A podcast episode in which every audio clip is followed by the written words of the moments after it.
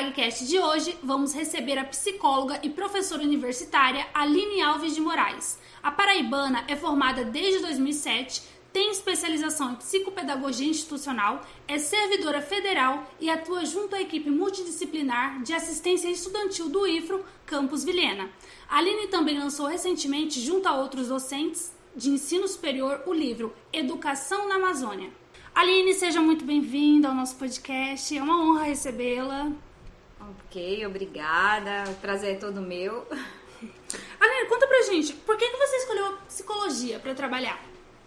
Então, é, eu sempre digo que a, a, a escolha da psicologia para mim foi algo, de certa forma, é, muito. De, acho que buscando uma sensibilidade, buscando é, talvez ter esse encontro né, mais próximo dos outros, enfim, uhum. acho que foi muito intuitivo, né? Não posso dizer que foi algo racional, de pensar em mercado de trabalho, nada disso. Uhum. Foi porque eu achava que ali era o meu lugar.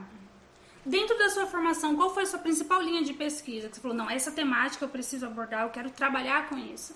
Sempre, é, eu sempre estive ligada a uma abordagem, né, a psicanálise, né, e que desde na época da faculdade eu participei de grupos de estudo, fiz, né, iniciei a formação inclusive para ser psicóloga e psicanalista, uhum. e sempre uma proximidade muito grande com a infância e com a adolescência. Uhum. Sempre foi essa é, o, o, meu caminho, né, sempre foi esse. É, quando atuei em estágios no hospital, em sistemas é, que acolhiam crianças vítimas de violência, então sempre estive no mundo da infância e da adolescência. Gerou algum fruto, algum artigo, algum livro esse período? Ah, sim, sim, tenho o, o, eu, eu estive muito tempo ligada a, a, um grupo de intervenção precoce em saúde mental lá na, na UFPB. Uhum. E aí a gente teve vários trabalhos publicados né, em, em anais de eventos, então, é, ligados a, a, a, esse grupo né, de intervenção precoce. Do seu período de formação, é, qual foi as áreas de atuação que você passou? Desde estágio até o mercado de trabalho atual? Eita, agora vamos tentar fazer retrospectiva. É, na época da faculdade, é, eu fiz um, um, um estágio no serviço Sentinela aqui é, era um serviço voltado para o acolhimento de crianças vítimas né, de, viol de violência e exploração. É, que hoje é integrado ao que a gente chama o Centro de Referência Especial da Assistência Social, o CREAS. Né? Uhum. Esse serviço Sentinela ele foi absorvido pelo CREAS. Aí depois é, pertencia a esse grupo de intervenção precoce saúde mental, que trabalhava é, com a psicanálise é, na maternidade do Hospital uhum. Universitário, né? e também no serviço de puericultura, também do Hospital Universitário. É, também participei de um projeto é, de intervenção né, em psicologia hospitalar, também no Hospital Universitário. E aí, é, após formada, fui, fui trabalhar no serviço, né, no Centro de Referência da Assistência Social no município de Sobral, no Ceará. Nossa. Né? Aí lá fiquei quase um ano. E depois foi o momento em que eu fiz concursos, né, aqui para a região norte e, e especialmente Rondônia. E aí eu trabalhei no município de Campo Novo, também no Centro de Referência da Assistência Social. E depois é, passei no concurso para trabalhar no Hospital Regional de Cacoal, hum. né, quando ele hum. iniciou o funcionamento. Eu fui a primeira psicóloga admitida Nossa. no Hospital Regional de Cacoal. Como funcionava? Você atendia os pacientes nesse período? É, é, quando eles estavam no processo de internação, né, pacientes que né, passavam por algum tipo de sofrimento, uhum. e aí seja encaminhado pela equipe ou eles mesmos solicitando a gente atendia, uhum. e também o serviço de psicologia lá no Hospital Regional a gente ficava é, responsável pelo acolhimento é, das famílias junto aos pacientes que estavam na UTI. Uhum. Você citou que você trabalhou numa maternidade junto à psicanálise. Como funcionou isso? É, essa atuação lá era voltada para tanto para gestantes que às vezes estavam com gravidez de risco, né? Então uhum. elas poderem ter esse acolhimento, esse apoio, como aquelas que também tinham é, bebês às vezes em condições de prematuridade ou o bebê com algum acometimento, né? Uhum. Alguma doença ali específica E aí, justamente, o nosso trabalho era, era poder fazer esse acolhimento e, às vezes, até intervir nesse processo de aproximação da mãe com o bebê, né? Uhum. Bebês que ficavam na UTI e que uhum. a gente precisava desse suporte. Aí era nesse sentido, uhum. de, de atuar junto à formação do vínculo, né? Por isso uhum. que era é, uma prática de intervenção precoce né, em saúde mental, porque visava acolher o bebezinho, né, desde ali do seu momento uhum. inicial de vida. Nesse momento, é, junto à maternidade, existe algum caso em que essas mães se renegaram, renegaram o filho por causa de deficiência? Como é o trabalho quando acontece esse tipo de situação? É, na verdade, essa coisa de renegar é, sempre tem uma parcela que deseja e que não deseja, né? A gente é. nunca pode dizer que uma mãe rejeite seu bebê Sim. 100%. É, eu me lembro de um caso que era um bebê que, que nasceu com hidrocefalia, ah. né? E aí é, foi bem difícil, assim, para essa mãe acolher, porque ela, ela idealizava muito, foi um bebê planejado, uhum. né? Mas que às vezes era difícil. Então a gente fazia as visitas junto né, com ela, para ela ver o bebê, para todo esse processo dela poder é, desejar e poder entender que também fazia parte, uhum. né, que não era fácil é, agora quebrar toda a idealização que ela fez, uhum. né, e ela poder falar sobre isso. Né, sem se sentir culpada, né, não achar que o fato de não ter o bebê que ela idealizou não significava que ela também não podia amar aquele bebê. Bacana. É, você falou que você passou a fazer concursos aqui para a região norte. O que te motivou para vir para o norte? Eu tenho bastante família aqui é, uhum. em Rondônia. É, eu morei até nove anos em Porto Velho. Uhum. Aí, aos nove anos, que minha família se mudou né, para João Pessoa e lá eu permaneci fazendo a formação. Então, a gente sempre tinha uma ligação. Né? Eu, meu avô morava em Ariquemes, tinha tios em Ariquemes, em Porto Velho, primos, tios, enfim. Então, é, quando eu formei, é, tinha uma questão de buscar né, me colocar no mercado de trabalho e, e, lá na Paraíba a gente já tinha um mercado de trabalho bem saturado. Nossa. Né? O curso de psicologia lá é, é era muito tradicional, era um dos cursos mais antigos da universidade. Uhum. Então a gente tinha muito psicólogo no mercado de trabalho e aí os concursos eram mais concorridos, aí a própria questão salarial, os salários de lá eram muito inferiores aos daqui. Então foi a busca tanto de me colocar como me colocar também com um salário que eu achava que era justo. Era justo, né? Como que você chega ao IFRO? Ao IFRO foi via concurso público, né? E, e a gente já conhecia a, a, os institutos federais. Meu esposo uhum. foi aluno né, do Instituto Federal lá da Paraíba.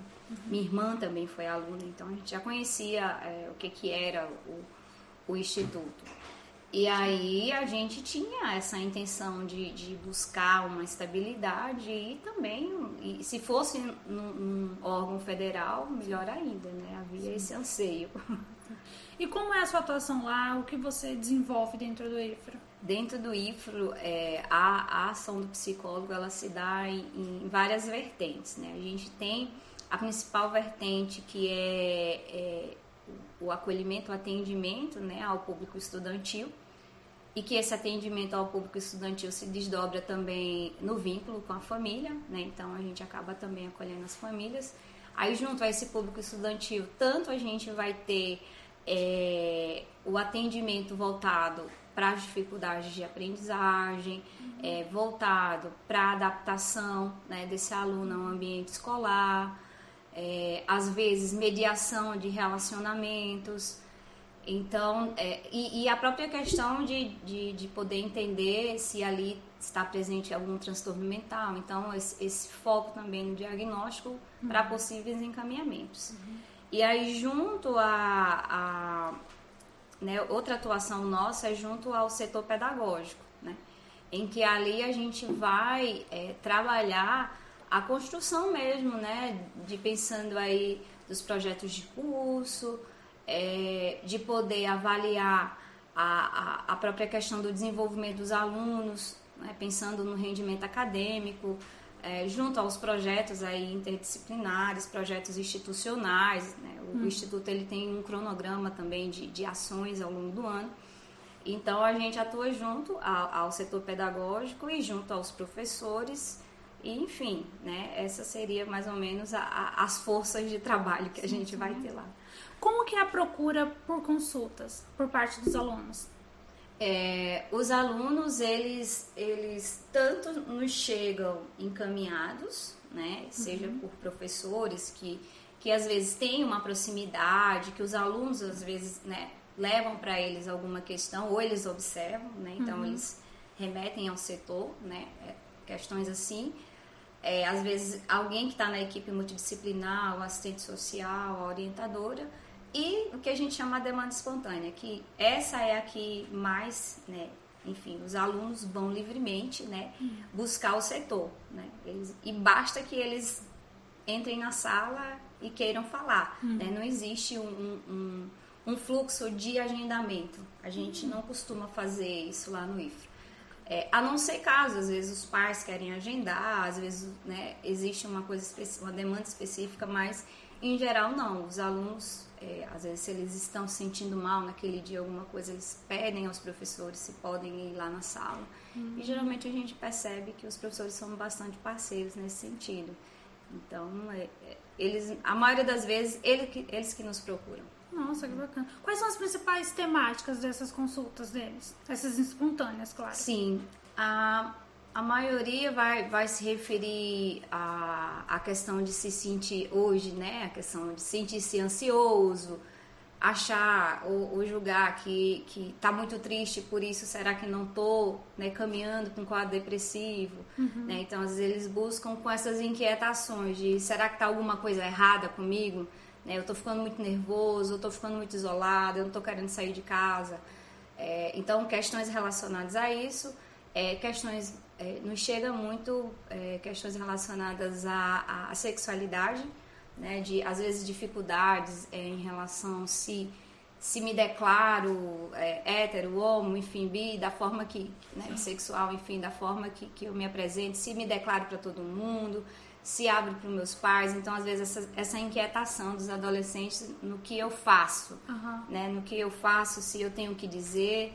E, e, e aí chega esses casos também. É, aí às vezes chegam os casos mais graves, né? Casos em que é, existe é, uma intenção, por exemplo, de suicídio, né? Acontece dos alunos procurar e dizer, ó, oh, eu ando me sentindo muito mal, sem vontade de viver. Então tem é, esse tipo de demanda chega, né? Uhum. Chega, inclusive, bastante. É, e aí casos como a gente tem hoje, automutilação, é, enfim, e aí conflitos familiares, é, dificuldades às vezes de relacionamento com algum professor, com algum colega da escola. Acho que são, uhum. acho que são esses.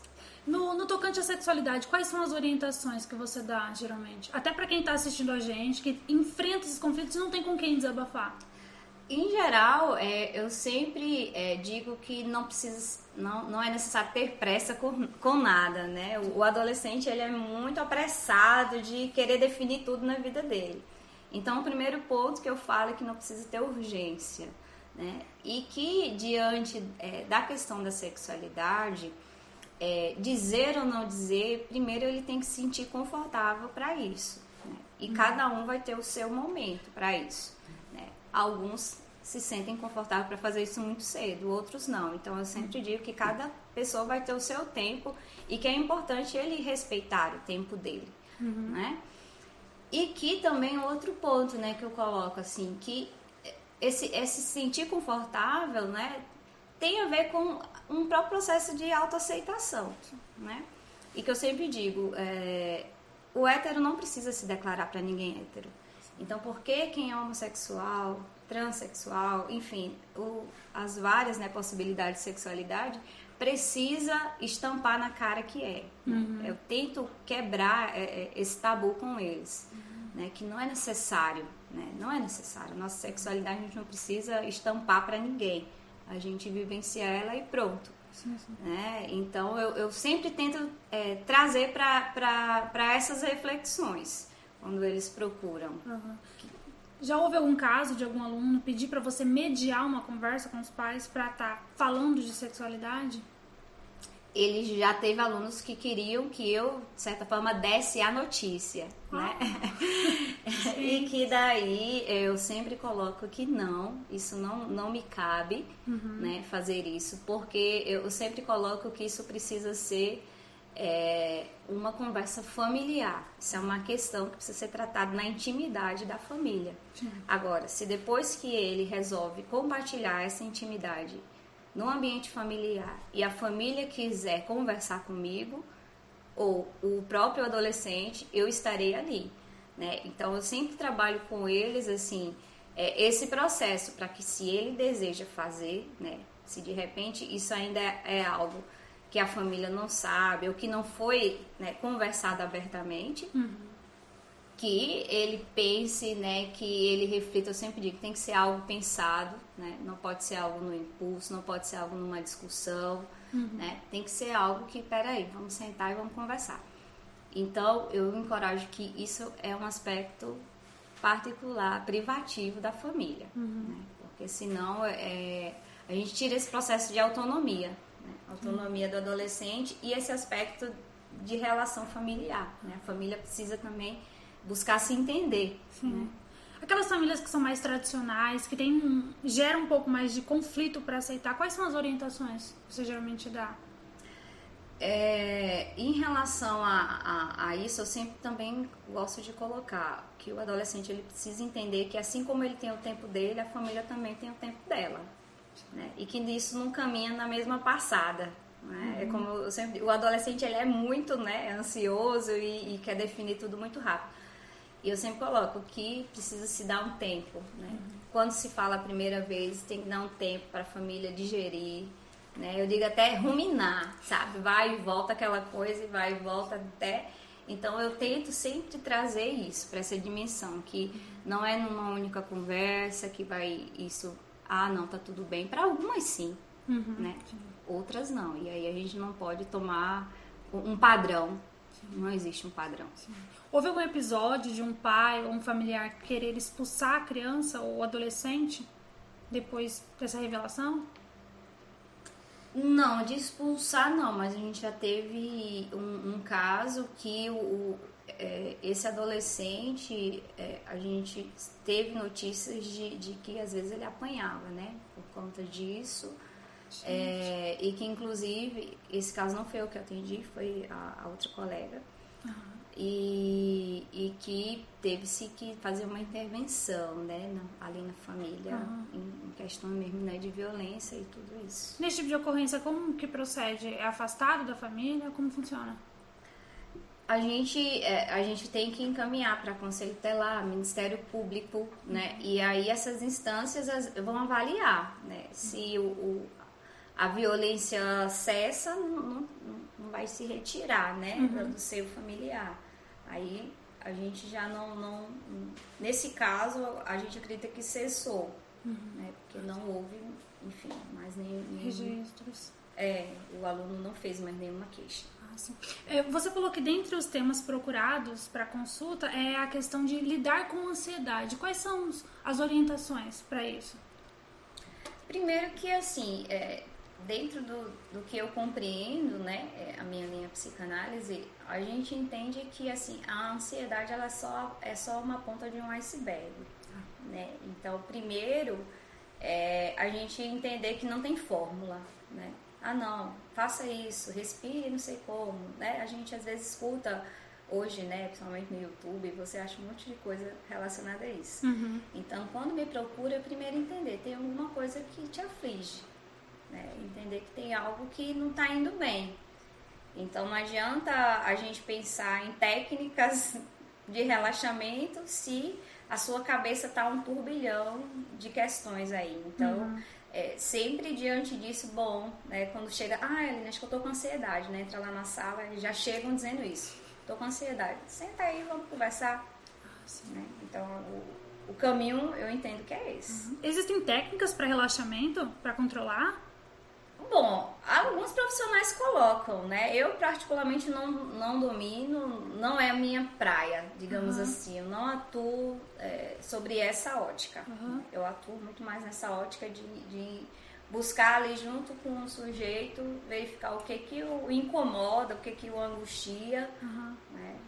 Mas que existe, eu sei que existe. Né? Agora, o quanto que isso... Uhum. E no caso das temáticas de automutilação, como que é tratado? É, as questões de automutilação, aí a gente precisa é, também trabalhar nessa dimensão, como que tá, né, de investigar mesmo ali junto com o aluno, a família sabe, não sabe, quanto tempo acontece, é, entender se isso se associa é, a outras práticas, é, se isso se insere num contexto né, de ideação suicida, porque é uma coisa importante. Uhum. Muitas pessoas acham que quem se mutila quer se matar. Né? E são territórios diferentes que podem se encontrar, Nossa. né? Porque a automutilação ela é uma forma de conter a angústia, né? de uhum. conter a angústia. Quando o sujeito se corta, é, ele, é como se ele conseguisse é, dimensionar a angústia dele em algum lugar.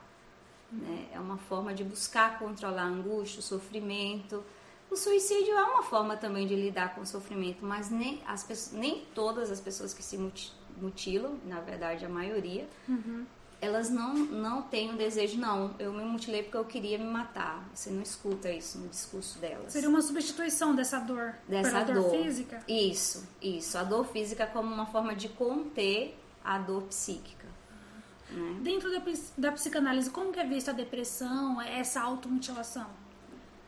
A automutilação vai ser vista nessa dimensão, de que tem um, um sujeito né, sofrendo e que a forma, o caminho que ele tem, né, que ele é capaz de construir naquele momento essa via do corpo. Uhum. Né? E, e, nesse sentido a gente pode é, utilizar o corpo, seja por via da automutilação, a, o não comer, a gente pode ter várias expressões, vários caminhos uhum. para lidar com a nossa angústia. Então a uhum. psicanálise vai entender que os sintomas né, eles estão dizendo né, de um sofrimento. Uhum. Eles sempre estão remetendo ao sofrimento. Eles não são do nada. Uhum. Né? Eles têm uma razão de ser e que o sujeito que tem aquele sintoma é porque foi a via que ele foi possível de construir.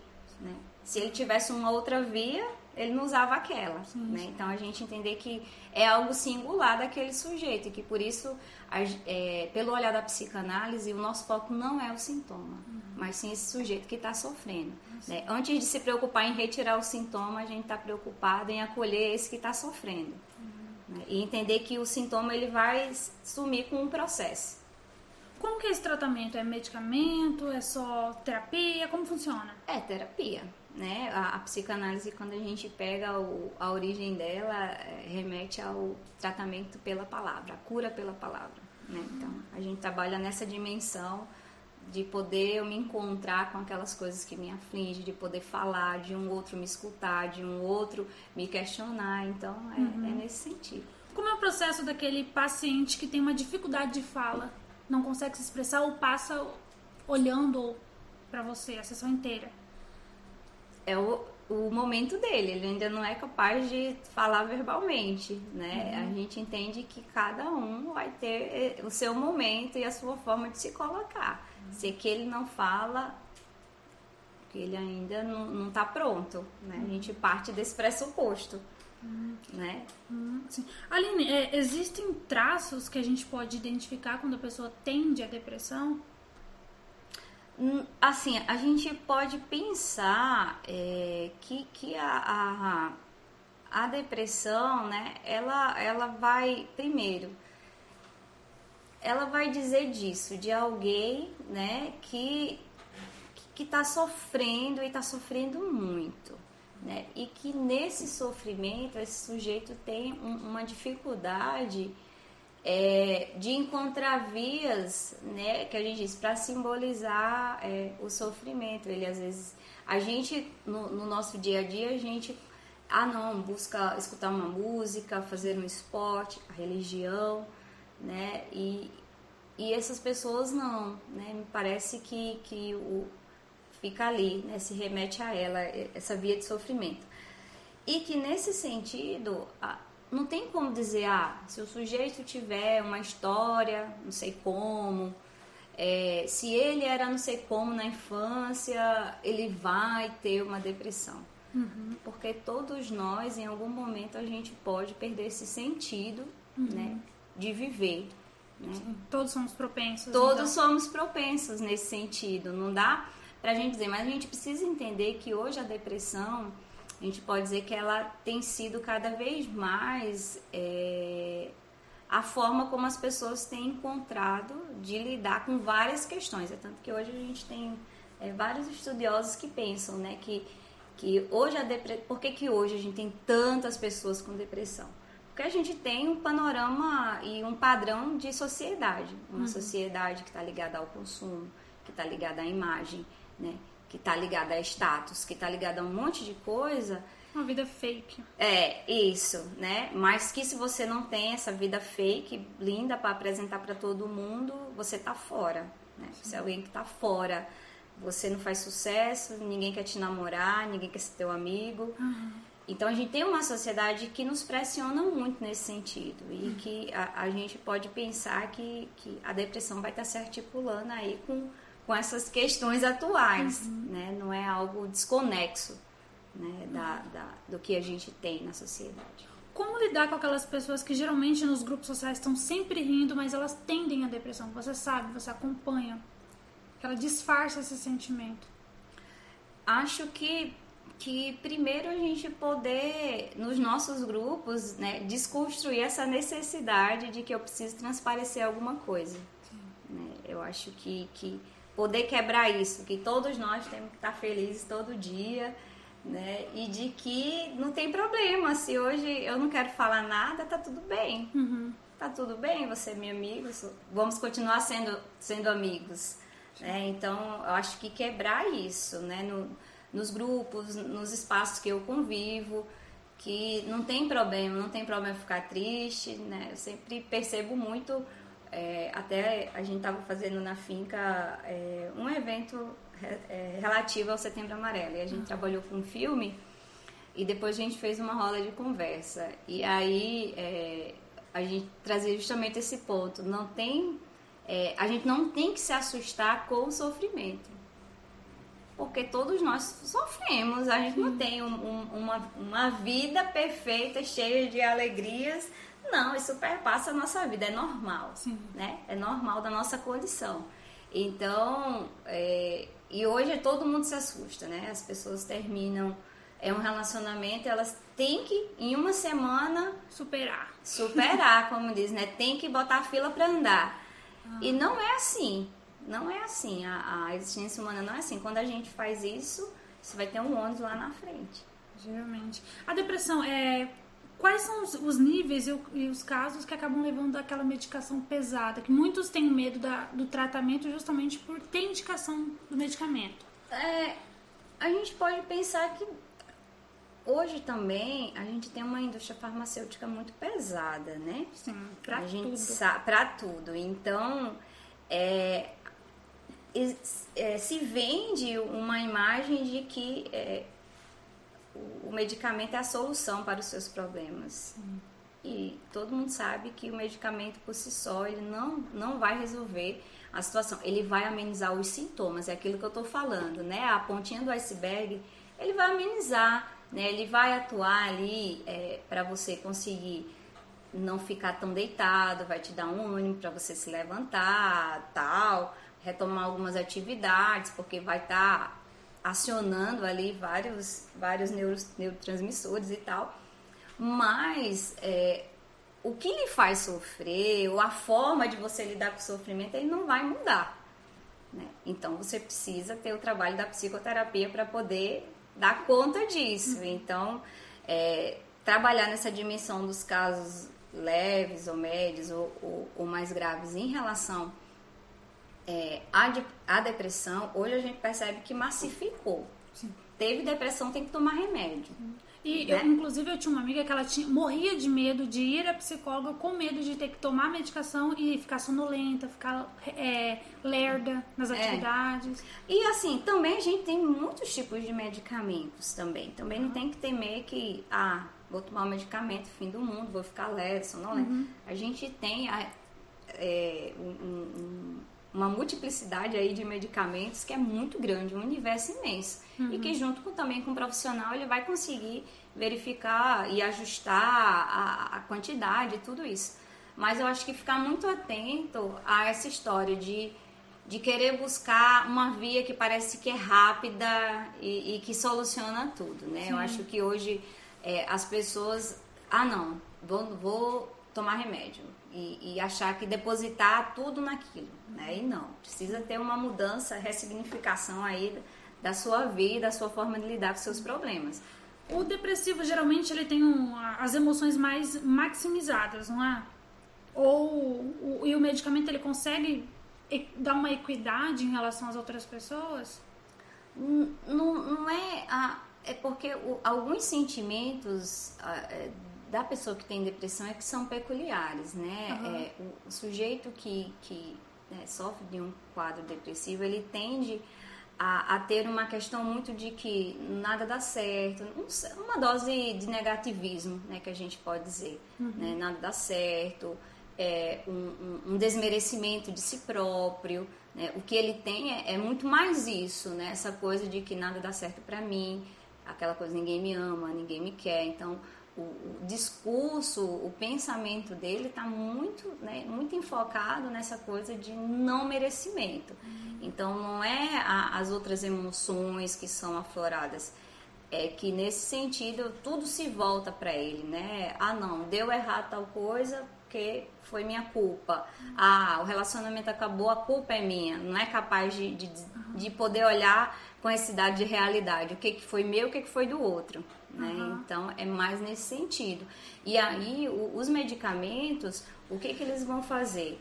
É, diante dessa, desse desânimo, né? dessa falta de entusiasmo, né? eles vão poder atuar nessas conexões, uhum. né? De o sujeito conseguir ter um sono melhor, né? Dele conseguir ter um grau né? de, de energia, porque o, a pessoa com depressão, ela, ela se sente sem energia, né? O desânimo tem a ver com essa falta, ai, não quero fazer nada, não quero me levantar, não quero... E os medicamentos permitem isso, né? uhum. Eles permitem atuar nessas, né, nessas conexões neurais. Uhum. Quais são os principais tipos de depressão? Por exemplo, borderline entra na tabela de depressão? Não, borderline é um, não, é um, são outros tipos de transtornos. São transtornos, né? É, é uma outra categoria. Uhum. Né? Depressão não, depressão aí a gente vai ter é, pensando nesses graus, e aí pode acontecer o que a gente chama de comorbidade, hum. né, que é a associação com outros transtornos. Pode ter comorbidade com ansiedade, pode ter comorbidade com aí borderline, a gente pode ter comorbidade com outros transtornos, uhum. né? Mas tipos não. Eu lembro que no ano passado se tornou um tema o borderline, porque uma participante de reality show ela tinha e o pessoal confundia muito com uma piração. Defina pra gente o borderline, as características dele.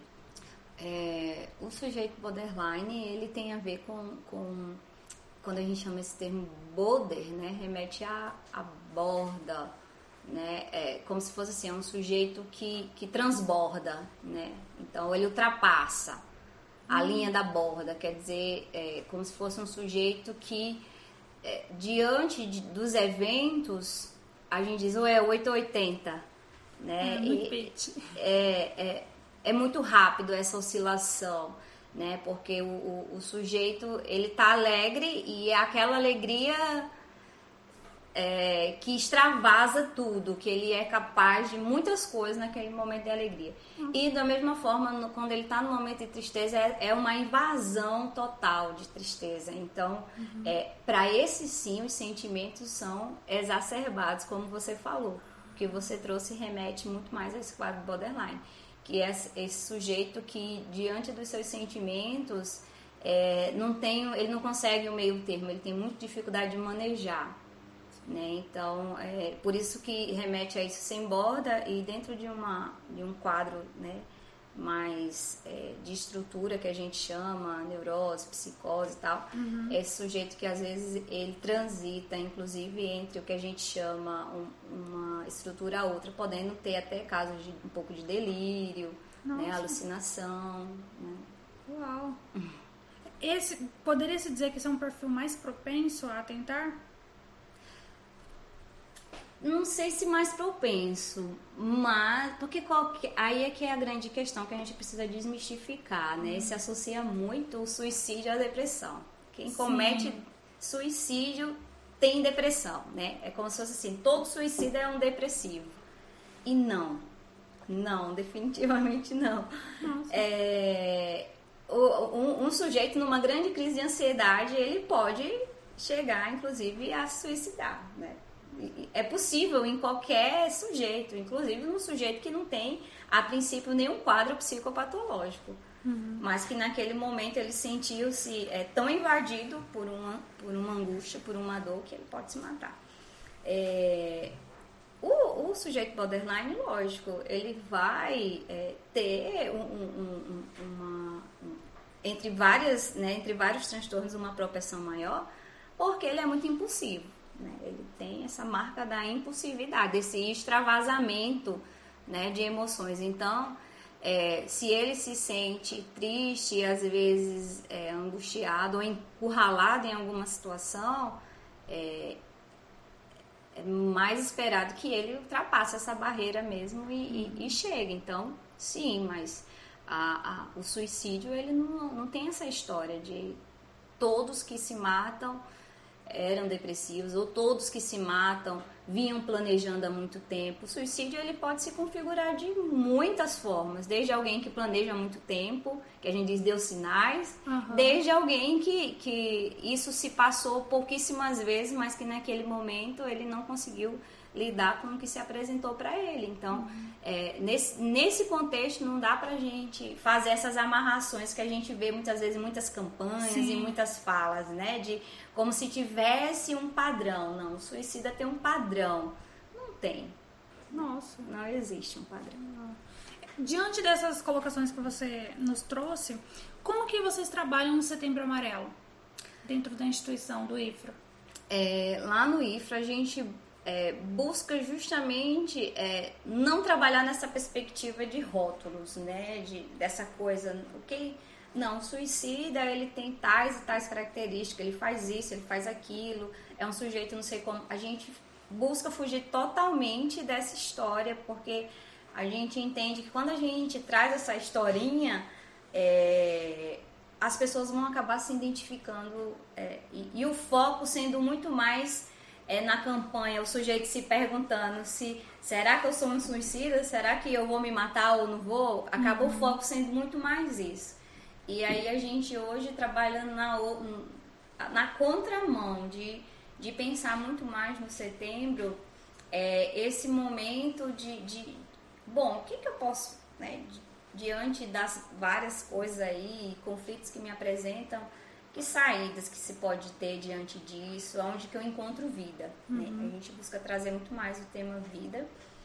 E aí, nesse sentido, nós temos o, o projeto Florescer, uhum. né? acho que tem três anos o projeto Florescer, e que é uma alusão justamente ao setembro que inicia-se a primavera.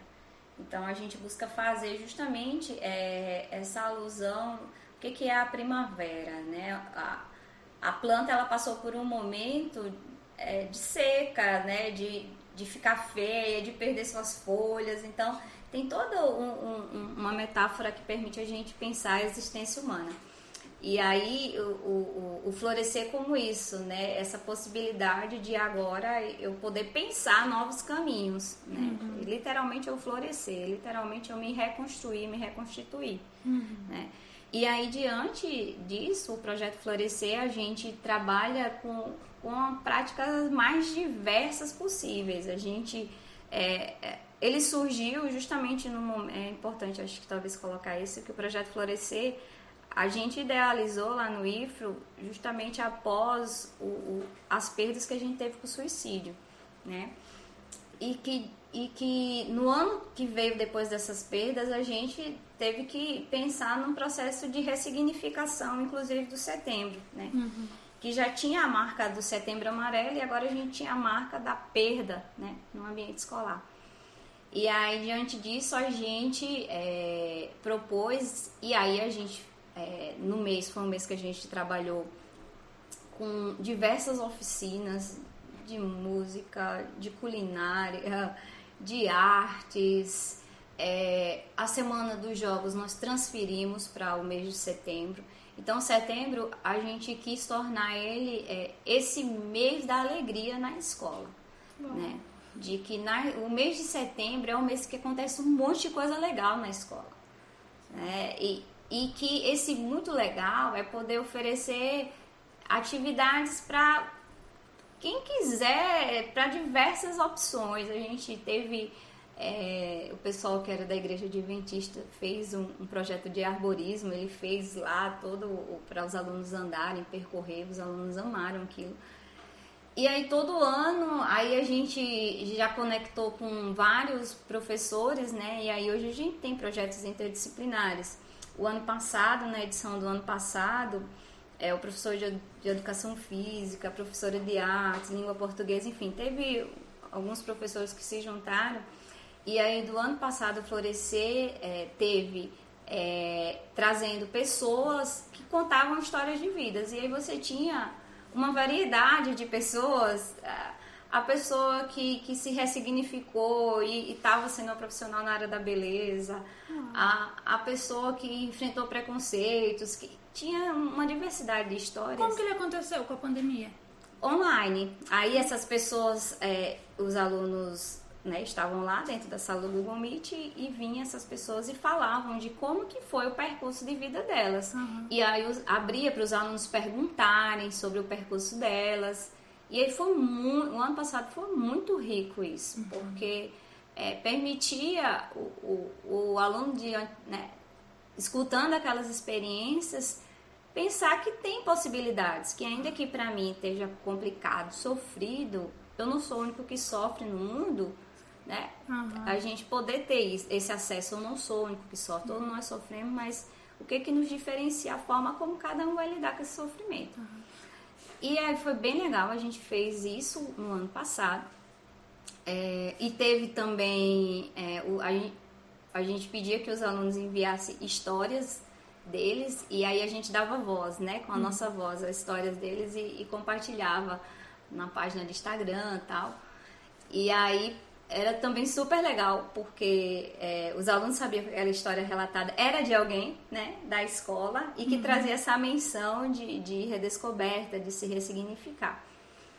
Para esse ano, é, a gente tá, a gente já, já, iniciou, mas a gente assim vai prorrogar esse ano para outubro, porque o calendário de avaliações acabou caindo em setembro devido à pandemia, ficou meio difícil de estruturar. E a gente também estava querendo fazer algumas ações já presenciais, a gente já queria fugir do virtual, uhum. porque eles já estão também muito saturados, né? E aí agora a gente está é, entrando na fase 2, é, a gente tem um plano né, lá no, no específico do IFRE, de enfrentamento ao Covid, e aí agora já pode fazer algumas oficinas, já está permitindo que os alunos comecem em pequenos grupos frequentar. Uhum. E aí a gente já teve uma ação é, de uma. A gente definiu que para esse ano a gente ia trabalhar mais na perspectiva é, de solidariedade, de acolhimento, de ir mais por essa via. E uma, um, duas professoras elas fizeram uma ação que era de trazer pessoas que se dedicavam ao voluntariado. Uhum. Aí já teve essa ação. E aí agora a gente está nessa fase de formatar as oficinas. Aí já tem alguns professores que vão fazer oficina de marionete, oficina lá de, de reutilização com artes.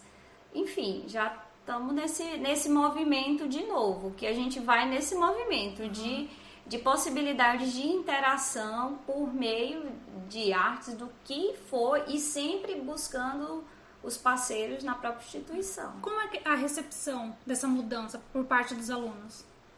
Do, de agora ter o florescer? Sim, ao invés de bater nesse estigma do setembro amarelo. A gente sempre só tem assim, eles adoram quando a gente leva essas possibilidades diferentes, porque a gente também parou de, de, né, de, de fazer esse lance setembro amarelo.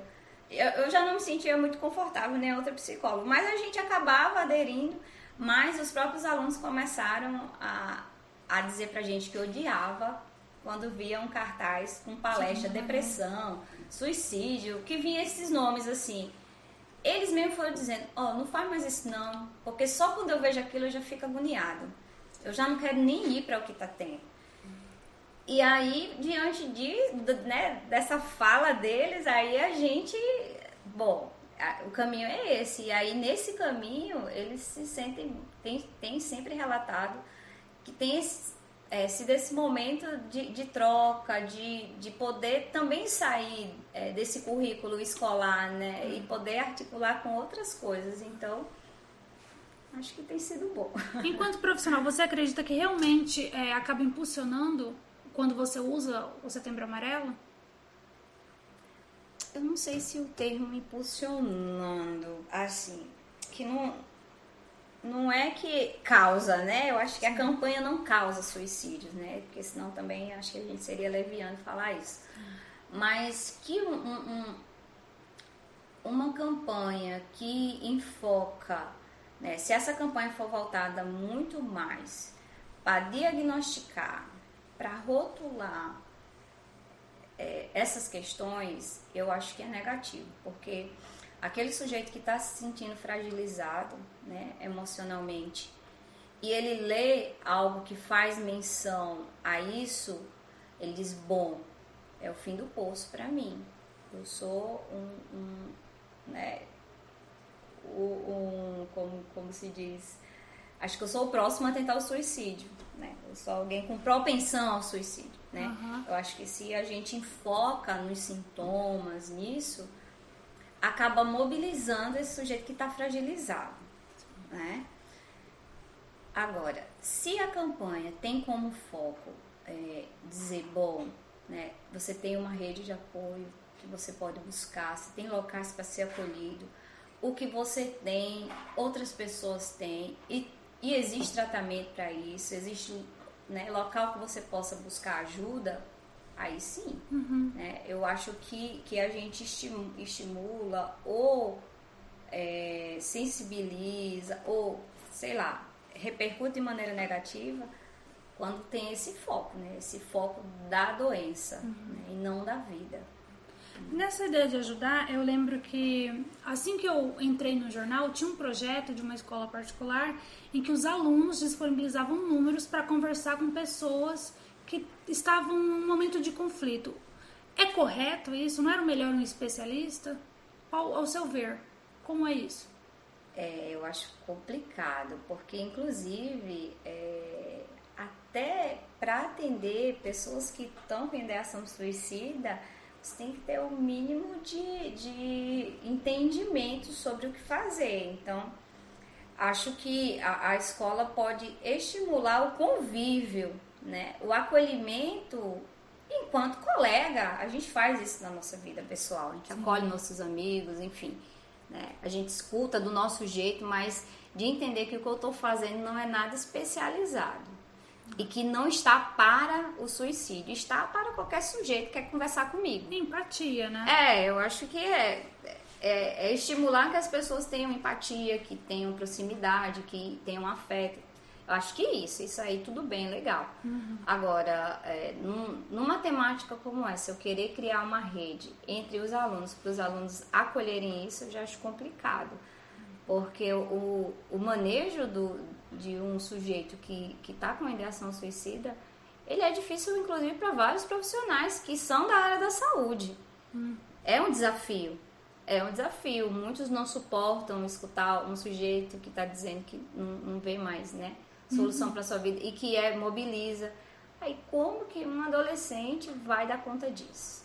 Complicado. Eu acho que, que é arriscado, né? Arriscado Bastante. a dar em alguma coisa ruim. Sim, são vidas, né? É, você falando desse projeto do Florescer, chegou, o IFRO chegou a levar para outras escolas, para veículos de comunicação, principalmente para ter tato ao lidar com esses casos? Não, não, acabou que a gente sempre ficou mais mesmo lá no, no, no nosso campus. É, o IFRO ele tem em setembro um, no seu calendário geral, né, inclusive para todas as unidades, uhum. é, a Semana de Educação para a Vida ela tá lá no, no calendário, né? E aí todos os campos têm, mas aí a gente é, resolveu é, atrelar, né, algo mais a essa Semana de Educação para a Vida, que focalizava mais negócios, palestras, mais nesse mundo, e a gente foi traçando já outras estratégias. Uhum. Né? Mas não, nunca levamos. Não. Nunca teve algum caso de vocês entrarem em contato com veículos para orientar em relação a, ao uso de termos? Assim, não, diretamente não. Uhum. Porque quando teve é, as situações né, de suicídio lá no campus, é, teve a questão dessa, dessa conversa da direção geral tal com, com os veículos de comunicação sobre essa abordagem, porque Sim. quando aconteceu foi um, uma abordagem por alguns muito assim muito irresponsável, muito leviana, né, e, e que repercutiu até negativamente, né, para a uhum. instituição. As pessoas associaram que é, se mataram por causa do IFRO, né? É do IFRO. Eu lembro que nessa época é. tinha rumor, não sei se você já chegou a ouvir, que eu ouvi diversas vezes que o IFRO ele foi construído em cima de um cemitério indígena e o pessoal é. acabava estando propenso. Você chegou a ouvir isso? Não. Nossa, era horrível os contos dele e justificativas, porque eu lembro que quando aconteceu, acho que foram uns três casos seguidos, né? De, de, de morte foram duas, né? Duas. Foram duas alunas. Mas de tentativas a gente sempre teve, porque é, faz parte do contexto hoje, né? Uhum. Uma escola que não tem aluno que faz tentativa de suicídio, acho que é muito difícil. É ser humano, o ser humano tá propenso, né? Tá propenso, mas de, de morte nós tivemos duas. Dois casos. É. Como que foi essa abordagem dentro da escola com os outros alunos? Principalmente aqueles que estudavam na mesma sala. Foi bem difícil, é, porque criou um desespero é, por parte, sobretudo, dos pais, né? Que agora todos que tivessem, aluno que tivesse entristecido, eu achava que ia fazer uma tentativa, enfim, que ia se uhum. matar e tudo mais. Então, repercutiu nesse sentido, é, de uma super preocupação. É, será que meu filho é o próximo, né? De, de um medo muito grande. Que eu acho que a preocupação ela, é, ela precisa existir, né? Sim. Esse cuidado da família mas virou uma coisa assim surreal nesse sentido, de, de, de um medo total, né? Gente. E dos alunos também, eles ficaram muito assustados de, ai meu Deus, será que aí um amigo vem com um amigo, um amigo vem falar comigo, será que ele vai ser o próximo? Criou essa Uma coisa, histeria, né? né, coletiva. É, nesse sentido de que, que ai vai ter mais gente, esse medo é sempre e no próprio setor nosso, né, que foi que é o setor que que presta assistência estudantil, então é o setor que os alunos procuram quando eles estão, uhum. né, fragilizados e tal. E aí acabava é, que a gente também ficava, né, acabou também sendo consumido por um medo demais, né, uhum. porque virou essa coisa, aí veio é, é, tanto que veio os psicólogos de, de das outras unidades, né? Porque uhum. havia uma procura que não dava conta de atender. Esses dois casos, eles eram acompanhados? Não, é, inclusive a gente tinha até desconhecimento que um dos casos fazia é, acompanhamento, né, medicamentoso e tal. Nossa. A gente não sabia. Aí um dos casos a gente sabia recentemente que estava fazendo tratamento, né, fazia uhum. tanto acompanhamento psiquiátrico como psicológico, né, já com profissionais fora. Uhum. Mas um dos casos a gente não sabia, né. Desse outro a gente sabia, né, acho que coisa de dois meses, assim. Né? Agora voltando para a sua área de formação, você é professora universitária. Como que foi esse processo de entrada no ensino superior, as aulas ministradas? É, então, eu, eu sempre gostei bastante, sempre tive um interesse pela parte da docência, mas é, não dava ainda para conciliar os projetos profissionais com a vida pessoal. Né? Tenho duas crianças e aí eu fui, de certa forma, esperando, né? Me deitava focada num determinado né, contexto familiar e daí acabou que, que deixava. E aí foi o momento em que é, a finca né, começou a estabelecer é, aqui a, a, própria faculdade e aí eu, eu soube né, que ia abrir o curso de psicologia. Uhum. E aí eu fui até lá, fiz todo o processo né, de banca, de seleção, de currículo e tal. E aí isso já tem quase dois anos, já vai fazer quase dois anos que a, a nossa primeira turma ela está no quinto período. Nossa. E, e aí, assim, eu sou apaixonada também pela docência, é algo que eu é, me dedico bastante, que eu gosto, que, e poder construir né, o curso, tenho, que é o coordenador do curso, que é o professor Hudson, uhum. é, e a gente tenta trabalhar muito nessa parceria de, de poder construir algo de qualidade, né, um uhum. curso que, que consiga atender né, as demandas aqui da região, a gente sabe que hoje é uma, é uma profissão que as pessoas buscam muito, né? às vezes até achando que vai ajudar a lidar com questões pessoais e a gente tenta trabalhar muito isso com os alunos, que é, para resolver conflito o curso não vai resolver, que vai resolver é ele se, né, se cuidar uhum, e para o processo de terapia. É, mas a gente sabe que hoje também né, é uma profissão que as pessoas se interessam bastante. E, e, que daí a gente se tem uma preocupação, né, de poder estar tá formando aí pessoas, né, de uhum. uma formação de qualidade. E tem, tem sido um curso bastante procurado, a gente percebe é, os alunos se, muito bem engajados, desejosos de estar ali, uhum. um, um, nível de desistência muito pequeno a gente Nossa. tem nas turmas. Qual o perfil dos alunos que cursam psicologia aqui em Vilhena? E não dá nem para dizer que tem um perfil, a gente tem um, uma multiplicidade interessante, né? uma diversidade que é bem legal. A gente tem desde alunos recém, né, recém que recém concluíram o ensino médio, né? Uhum. E a gente tem alunos que já são inclusive avós, Nossa. que já tem às vezes uma ou duas graduações é, que estão né, atuando em perspectivas muito diferentes. a gente tem o jovem adulto, enfim, é muito diversificado o público. Uhum. Né? A gente tem assim uma diversidade de faixas etárias imensa, imensa. Quando você iniciou, não sei se vocês fazem aquela dinâmica de apresentação do porquê escolher o curso. Teve alguma história que chamou a atenção dentre esses alunos? Hum, não, assim, porque é, é, a maioria vem sempre muito. É, eu até converso com ele sobre isso, que eu dou aula no primeiro período, uhum. e, e aí às vezes ele vem muito naquela. Ah, é aquela coisa da, da ideologia, de mudança do mundo, das pessoas, vai ajudar o próximo.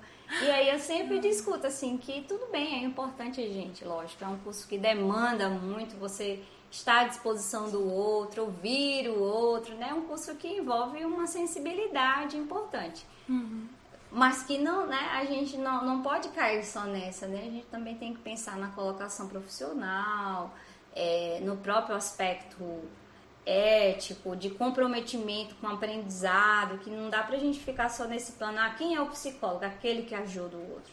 Essa uhum. ajuda, ela tem, tem toda uma técnica, um saber para fazer isso.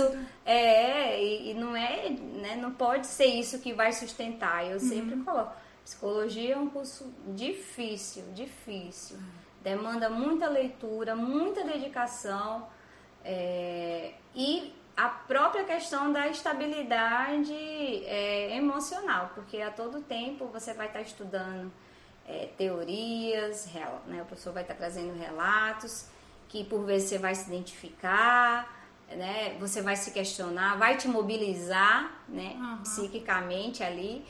Então não é tão simples. Eu tento sempre quebrar essa história assim. É, tudo bem, você pode até entrar com esse intuito, mas né, fique esperto que só isso não, não, te sustenta ao longo do curso, não. Dentre as abordagens que existem da psicologia, por que, que você escolheu Freud? Então, porque é, eu, eu coloco para os alunos, os alunos sempre me perguntam, por que, que a senhora foi para psicanálise?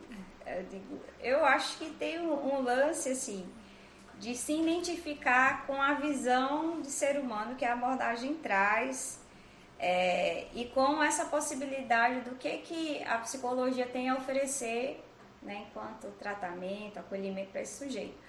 E eu tenho, eu, eu acredito muito, é, concordo demais com a visão que a psicanálise vai ter, né, do, do, ser humano, pensando nessa perspectiva do inconsciente, pensando que nós somos sujeitos atravessados pelos mais diversificados desejos, que a gente deseja amar, mas a gente deseja matar, destruir, É, e que a gente é habitado por isso e tá tudo bem, a nossa condição é essa, a gente não precisa ficar assustado quando a gente ama, diz que ama uma pessoa, mas a gente tem hora que a gente quer que ela suma da nossa vista.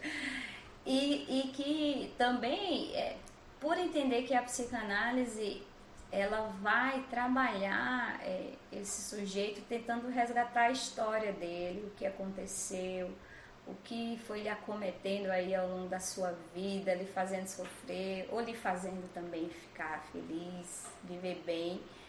Então eu acho que eu me identifico com essa visão de ser humano, né? Uma hum. visão que ao mesmo tempo entende que nós temos muitas possibilidades, né? Que a gente está aí para se desenvolver, mas por outro lado, é, a gente também pode se destruir a si mesmo e ao outro. É Freud que tem aquela teoria sobre a histeria de Ana, que ele acompanhou? Ana O. Sim, é, é, mas nem foi esse caso Ana O, foi um caso que geralmente a gente acha que é do Freud, mas não foi. Foi o início da psicanálise com um outro colega de medicina que analisou, uhum. mas sim, o caso Ana O, Freud escreveu ele. Uhum. Escreveu sim. Então eu me, eu me identifico muito com, com essas questões do inconsciente, dos desejos, é, e de que hoje a psicanálise ela se atualiza constantemente. É uma abordagem que tem é, uma produção massiva, que hoje pensa a cultura, enfim. Sim, ele é bem atual. É, você também produziu um livro em parceria com professores. Como foi esse processo? Qual foi a temática? Então, é, esse, esse livro é até engraçado, que surgiu né, as pessoas que, que, que, estão aí no livro são também amigos, né? São pessoas que a gente sempre está se reunindo. E havia é, essa intenção de, de poder produzir algo que compartilhasse é, experiências, seja de ensino, de pesquisa, de extensão, mas que estivessem é, sintonizadas é, com essa ideia de integralidade do sujeito, de autonomia, de emancipação, né? muito, muito articulado com o próprio né, Paulo Freire, de pensar essa, nessa condição de emancipação é, e a própria né, teoria lá do materialismo histórico, enfim, que vem, que vem pensar a gente enquanto ativo né, no nosso processo aí de construção, seja como aluno, enfim. E aí a, a ideia era poder trazer experiências, né? Um livro que uhum. quando você pega ele, a gente pode dizer que são vários relatos de experiências, é, seja em contextos, é, por exemplo, em comunidades tradicionais, quilombolas, uhum. a gente vai ter em contexto de assentamento, a gente contexto urbano, a gente vai ter em vários contextos. E que traz essa menção, né, da educação como essa via que não é só esse saber técnico, científico que a gente coloca, uhum. mas de pensar e partir da, da história ali, do, do que está ao redor do sujeito, né? projetos que façam sentido para a comunidade, né? em que o sujeito se veja pertencendo à comunidade e ao mesmo tempo que aquilo dê um fruto para a comunidade, né? que permite ele sendo também um colaborador né? da, uhum. daquele espaço no qual ele está. Então foi um livro que teve esse, esse intuito né, de reunir colegas que partilhavam né, dessa ideia de educação, né, porque é um livro que tem, é, tem esse viés, né, essa uhum. educação que, que problematiza a realidade, que também promove transformação. Onde ele está disponível para quem quiser conferir essa obra? Ó, oh, a gente tem a, a própria editora, né? Agora me fugiu o nome da editora. Mas é, você já consegue né, fazer a, a busca e adquirir já ele pela internet. Qual o título dele? É Educação na Amazônia. Praxis Emancipadoras. Uhum. Mas quantos, quantos colaboradores participaram dele? É, nós somos em, em quatro organizadores, mas nós tivemos aí por volta de 10 a 15 uhum. é, pessoas, né? Porque às vezes o trabalho é desenvolvido por mais de um. São docentes só do norte? Sim, sim, porque a gente teve colegas é, que estão no Mato Grosso, uhum. né? Aí tivemos colegas aqui da, né, da de Rondônia, mas de várias localidades né, no estado, que isso uhum. também foi, foi algo bem legal. Então a gente pegou mais essa região mesmo aqui. Nossa, bacana. Além de trabalhar no IFRO, dar aula né, junto à finca, elaborar livros, você também faz atendimentos individuais? Não, não, não, não faço atendimento clínico porque não, no momento não tenho perna para tudo isso. É, falta perna, mas tenho um anseio. Eu sempre digo uhum. para quem está perto de mim, eu tenho um anseio de, de atender clinicamente, mas só o público adolescente. Uhum. Quer divulgar redes sociais para o pessoal ver os seus trabalhos, os seus livros, caso saia? Bom, é, a, gente, a gente tem a, a, a né, tem o projeto Florescer que a gente tem, o Instagram, uhum. né, que dá para seguir lá, o nosso Instagram é Projeto Florescer.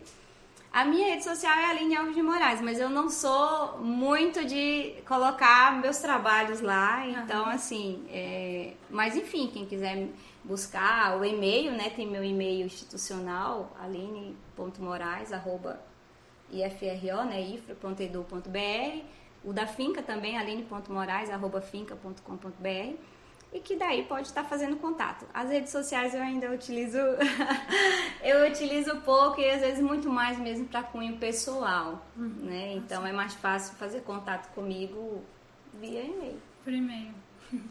Aline, foi muito incrível a nossa conversa. Eu tenho que te agradecer pela participação, por disponibilizar tempo. É isso aí. tá obrigada, bom, então. Viu? Obrigada também. Espero que né, tenha contribuído aí para levar um pouco de, de conhecimento. Uhum, Bom, gente, o episódio do Bragcast se encerra por hoje. E se você gostou, deixa seu like, compartilha com os amigos. E claro, tiver sugestão de entrevistado, perguntas, é só entrar em contato nos comentários ou DM das nossas redes sociais: Facebook, YouTube, Instagram, arroba Bragcast.